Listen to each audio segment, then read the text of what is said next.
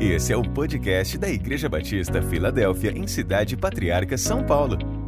Para conhecer um pouco mais de nosso trabalho, acesse www.ibfpatriarca.org.br. E também nos siga nas redes sociais, pelo Instagram ibf.patriarca e pelo Facebook IBF Patriarca. A gente vai falar um pouquinho de preconceito religioso. Para começar a falar do meu tema, eu tenho algumas perguntas que eu queria fazer para a gente pensar junto aí. Primeiro, Quantas religiões vocês acham que existem no mundo? Chuta aí os números. 40 mil e 60 mil religiões. 60 mil. Então é, não, é, não é pouca coisa, né? E aí eu queria que a gente nomeasse aqui, que a gente falasse algumas religiões que existem. Quais que religiões que vocês conhecem aí? Budista, kardecista, umbanda, judaísmo, Hã? Adeísmo, catolicismo, que mais? Vou fazer uma. É, hinduísmo, ixi, espírita e por aí vai, né? Tem muita coisa. Islamismo. Alguém lembrou mais alguma? Enfim, o que não falta no mundo é religião. A gente tem aí uma gama enorme. Aí uma outra pergunta que eu queria fazer para vocês.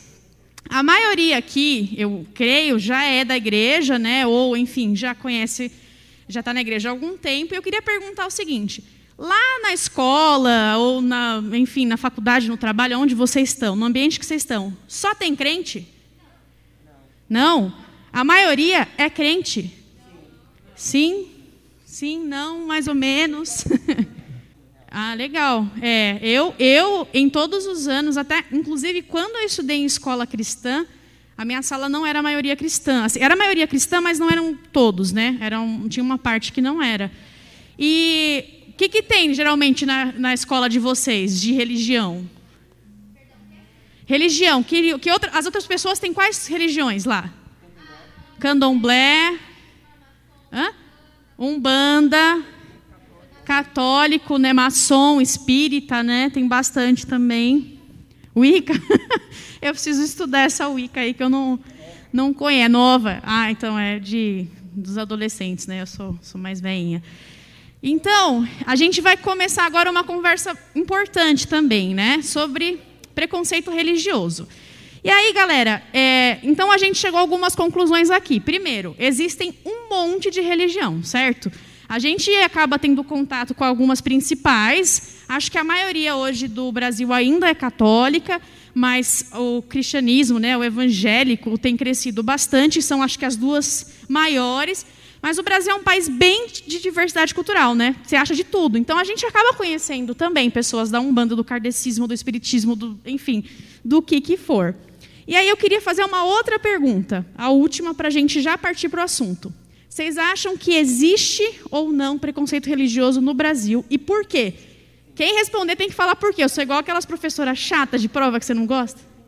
Vai, Lore, vai, Lore. Quem vota na Lore para ir? Pronto, já foi maioria. Todo mundo, ela está anotando os nomes ali. Ah, eu penso da forma seguinte, pelo menos na minha sala, é, entra muito desse assunto. A gente já falou bastante lá que automaticamente é, muitos lá é, têm preconceito, crentes têm preconceito, tipo de não fazer trabalho com pessoas de referências religiões. Uma amiga minha, ela da Umbanda, ela estuda comigo desde o sexto ano e chegou uma pessoa nova. Eu falo que ela é do mundo da lua, né, para não, não ferir tanto o, o, o ego dela. Ela, ela tem uma referência eu falo que ela vive no Velho Testamento, que ela diz que a gente não pode cortar o cabelo, ela aquela bem assim, bem delícia assim de se, uhum. de se conversar. E é, aí na nossa sala, meu professor um dia, ele é maçom, é, ele perguntou para ela o que que ela achava. Ela falou assim: ela vai para o inferno. Aí na hora ele falou assim: quem é você para falar que ela vai para o inferno? Você é Deus? Caraca. Aí ele falou: você não é Deus. Você não está aqui para julgar. Se você for julgar, você tem que ter sua opinião própria. E por que você acha que ela vai para o inferno? Você pode muito bem ir, e ela não. Porque Deus não olha, a, a, Deus olha o nosso coração. nossas atitudes. As suas atitudes estão tá sendo feia, não a dela. Aí foi onde entrou o rebuliço, né? Aí eu já tentei me concentrar, sim, para não descer o nível da pessoa. Sim. E, é, no caso, ele é maçom, mas, tipo assim, ele tem uma... Eu falo que ele tem uma mente bem aberta, assim, em falar em religião. É, ele, tipo, eu, não eu falo que ele tem uma personalidade parecida com o Fabinho. Ele pensa muito antes de falar, tratar as pessoas. Sim. E ele está na escola, sei lá quantos anos, e ele fala assim, não é a primeira que me aparece e fala isso. Enfim, gente, é isso aí. Ai, ai vergonha, gente. Não, Lore, mas muito bom. Palmas para nossa participante aí. Algum, eu queria que algum millennium, aí algum jovem que pudesse se posicionar também sobre isso. Estou vendo alguns jovens ali. Estou vendo alguns jovens ali. Ó. Fala aí, irmã Dabi. Compartilha com a gente. Você acha que tem preconceito religioso no Brasil, sim ou não? Por quê? E você teve alguma experiência que você viveu? Sim, eu acho que sim, porque na maioria das vezes a, as pessoas que elas têm uma crença ou uma fé, elas acham que elas estão na posição certa. E como qualquer religião, a pessoa é, ela entende que se aquilo é bom para ela, ela quer propagar aquilo para outras pessoas, independente de qual seja o credo que ela tenha. É, só que tem algumas pessoas que confundem essa questão de dividir aquilo que é bom para si com querer abrir o cérebro da outra pessoa e querer enfiar a religião dentro da cabeça da outra pessoa. Isso é eu acho que é aí que entra essa questão do, do preconceito, inclusive. E se você não compactua, se você não concorda, você acaba sendo excluído daquele meio. Eu, no meu trabalho, tenho bastante dificuldade de interagir com as pessoas, porque as pessoas sabem que eu sou cristã. Eu tenho uma postura é, muito reservada e muito fechada com relação às coisas que eu faço. Eu não, não interajo muito, principalmente nessas horas de happy hour. Não tem, não tem muito assunto assim. Eu não tenho muito. Eu tento ser agradável, mas não tem como não rolar, sabe? aquele, ah, não, ela não faz isso, porque ela é crente. Isso sempre acontece. Só que, só que a gente tem que manter a nossa mente entendendo como Paulo falava, né? Quando sou maltratado, é aí que eu fico feliz, porque eu sei que eu estou sofrendo por Cristo, por aquilo que eu creio. Então, acho que, como no geral, assim, no preconceito, o mal não é em si aquilo que você acredita, é você não ter compaixão de ver o ponto de vista do outro. Você não dividir a experiência com o outro. Às vezes as pessoas acham que tem preguiça, sabe, de fazer isso, de ver aquilo que o outro vê de dentro do sapato dele.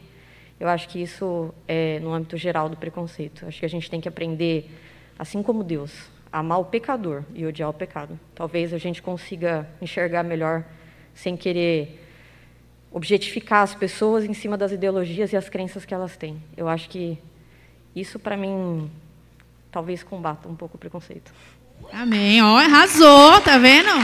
Ó os jovens da Filadélfia aí. Quando a gente não fala, mas quando fala a gente arrasa, entendeu? É mais ou menos isso. Bom, a Dab já, né? A Dab e a Lore já falaram toda a minha parte, mas para a gente já resumir aqui, fazer um resumão, as meninas arrasaram muito. Cadê os varões dessa igreja? Não vou nem falar nada, né? Mas tudo bem, deixa para os próximos temas aí, vocês falam. Mas é bem isso, galera. Existe sim preconceito religioso no Brasil. É, inclusive, uma coisa que a Dabi falou é muito interessante. Eu queria trazer do, duas reflexões rapidinhas para a gente sobre o preconceito religioso no Brasil. O que a gente sofre e o que a gente faz. Estava refletindo quando a gente estava conversando sobre preconceito, e aí eu peguei esse tema. É, agora que eu estou no seminário, a gente tem uma matéria dedicada só à religião. Então, a gente estuda a fundo, no tempo que dá ali, um pouquinho mais sobre as religiões principais que existem no mundo, quais são as, as origens dessas religiões, o que cada religião acredita e tal. E aí, eu queria, antes até de eu falar um pouquinho mais sobre isso, eu queria compartilhar uma experiência que eu passei. Porque aí eu vou entrar primeiro no, no tema do preconceito que a gente tem. Depois eu vou falar do preconceito que a gente sofre. Eu fui nascida e criada né, na igreja, não nasci aqui na igreja. Tem gente quando fala isso, fala, nossa, nasceu na igreja, né? Mas desde pequenininha, com uma semana e meia de vida, duas, eu já estava na igreja e, enfim, cresci. Fui adquirindo meu conhecimento. Os meus pais sempre me deixaram muito. Eles me ensinaram um caminho que eu tinha que andar, mas eles não me proibiam de andar com as pessoas, sabe? Falar, ai, não, ó, igual até o exemplo que a Lore deu ah, essa daí ela é da Umbanda, não anda com ela que ela tem algum, né? Não, nunca, imagina, nunca tive isso. Mas, dentro da própria igreja, rolam uns tipos de preconceito. E aí eu vou, vou ver se vocês concordam comigo. A nossa igreja, qual que é o nome da nossa igreja? Igreja Batista Filadélfia, certo? Então nós somos batistas. a gente tem um perfil, né? A gente tem um estilo de ser, tal. A gente, sei lá, é um pouco, até hoje é um pouco menos isso, mas quando eu era adolescente, a Igreja Batista era um pouco mais moderna que as outras. Podia fazer coisas que as outras não podiam, né? A Lori citou que na, na, a colega de classe dela não pode várias coisas, né? E quando eu era adolescente, tinham muitas igrejas que não podia, não podia usar brinco, não podia isso, não podia. Até hoje tem, mas fazer festa dentro da igreja, imagina, polêmica. Quando começou o ministério de dança na igreja, nossa, que hoje é uma coisa super comum, né? Mas na época que começou, era uma polêmica e tal. Beleza. E aí eu fui crescendo, formando os meus conceitos, mas na minha mente, o jeito batista era o jeito certo de ser crente. Então tem que vir na igreja bonitinho, não sei o quê. O culto a gente fica sentado, levanta, faz louvor, senta, dá oferta, bate palma, era isso. Para mim, ser crente era isso. Tipo, beleza. Aí eu fui num evento do Giovannici, acho que a maioria conhece aqui o Giovannici, né? Não? Nossa, que triste. Sim, legal, pelo menos um, obrigada. e a gente foi num evento do Giovannici que tinham diversos tipos de igreja. Tinha assembleia presbiteriana, batista, pentecostal, renovada, tinha tudo. Enfim, eu cheguei lá, né, com os meus conceitos, isso que eu estou falando que a nossa igreja já é muito mais avançada em vários sentidos do que outras. E aí, beleza, foi o primeiro culto, foi uma bênção, o segundo culto. Aí, quando foi o terceiro culto, foi um pastor bem pentecostal, sabe? Aquele bem assim, da Assembleia de Deus, bem do fogo e tal. E eu, no meu conceito, falava: meu, eu já tinha um preconceito de tipo, esse cara, não sei se é o estilo de pregação que eu curto. Olha isso, eu já fui com a ideia fechada. Aí ele começou a falar e eu ficava, tudo que ele falava, eu ficava criticando na cabeça, sabe? Tipo, meu, nossa, esse cara está falando isso. Nossa, esse cara está falando aquilo. O que aconteceu? Meu, tomei uma na cara, porque o pastor pregou tudo que eu precisava ouvir, do jeito dele. Não foi batista? Não foi batista. Foi pentecostal e, enfim, com um monte de coisas. E aí eu descobri esse dia que eu tinha um preconceito religioso contra os próprios evangélicos. Porque são muitos estilos diferentes. Tem o mais avivado, tem o mais é, tradicional. Hoje ainda acho que já é mais o contrário, porque a, a geração de hoje tem preconceito com o cristão tradicional. Tipo, é, se, se chega num culto e não tem um, um reteté, um fogo, uma música mais assim e tal, ai, não foi bem esse culto, não rolou e tal. Vocês sabiam que isso é preconceito, gente? Isso é uma forma de preconceito. A gente acha que o estilo do culto tem que ser o estilo que a gente gosta. Porque o culto a gente acha que é para nós. Só que não, gente. Eu vim contar um hashtag só que não para vocês aí. Culto não é para nós. Alguém já, já sentiu mais ou menos algum tipo de preconceito nesse estilo? Só para eu saber se eu não estou sozinha. Mas olha só, é até interessante esse ponto que o Felipe está levantando, porque é assim, gente, a gente precisa aprender a conviver com essas diferenças. A gente precisa aprender que existem formas diferentes de. E aí eu estou falando até dentro do próprio cristianismo, hein? Quantas igrejas evangélicas não existem? De estilos diferentes, de. O que você tem que centrar aí é a palavra de Deus e acabou. E aí, por fim, né, porque senão eu vou tomar todo o tempo aqui dos outros, e a gente tem muitos temas muito complicados ainda para falar, eu queria fechar falando um pouquinho sobre o preconceito que a gente sofre. É, eu assim como a DAB também, já sofri algumas, é, eu não vou dizer perseguições, né, mas já sofri 1% do que a igreja perseguida, enfim, sofre, por me posicionar. É, como cristã, sabe? Tipo, no meio, lá na escola já sofri, na faculdade, no trabalho. E, cara, a Dab, ela falou as palavras corretas. É uma honra a gente sofrer por ser cristão. E uma reflexão que eu quero trazer, depois eu vou só falar meu texto e já encerro. É, a gente percebe que as pessoas não têm vergonha de se posicionar naquilo que elas creem. Eu tenho um amigo, por exemplo, que ele é. Ai, gente, até não vou saber se é um banda ou se é candomblé, não me lembro. E ele fala, ele faz os rituais, faz as orações, e, fa... e eu, às vezes, tinha vergonha de orar para almoçar quando estava com o grupo lá do meu trabalho. Tipo, eu, eu, eu orava assim, Senhor, amém, obrigada, viu, pelo alimento. O Senhor é bom. Tipo, nem fechava o olho. Já orava com o olho aberto, que era, né? E quando eu via, tipo, esse meu amigo se posicionando e, e sabe, e, e, realizando aquilo que é o, é o, ritual, que a gente, como cristão, entende que, tipo, não serve para nada, né? Porque não, um ritual não é Cristo, enfim.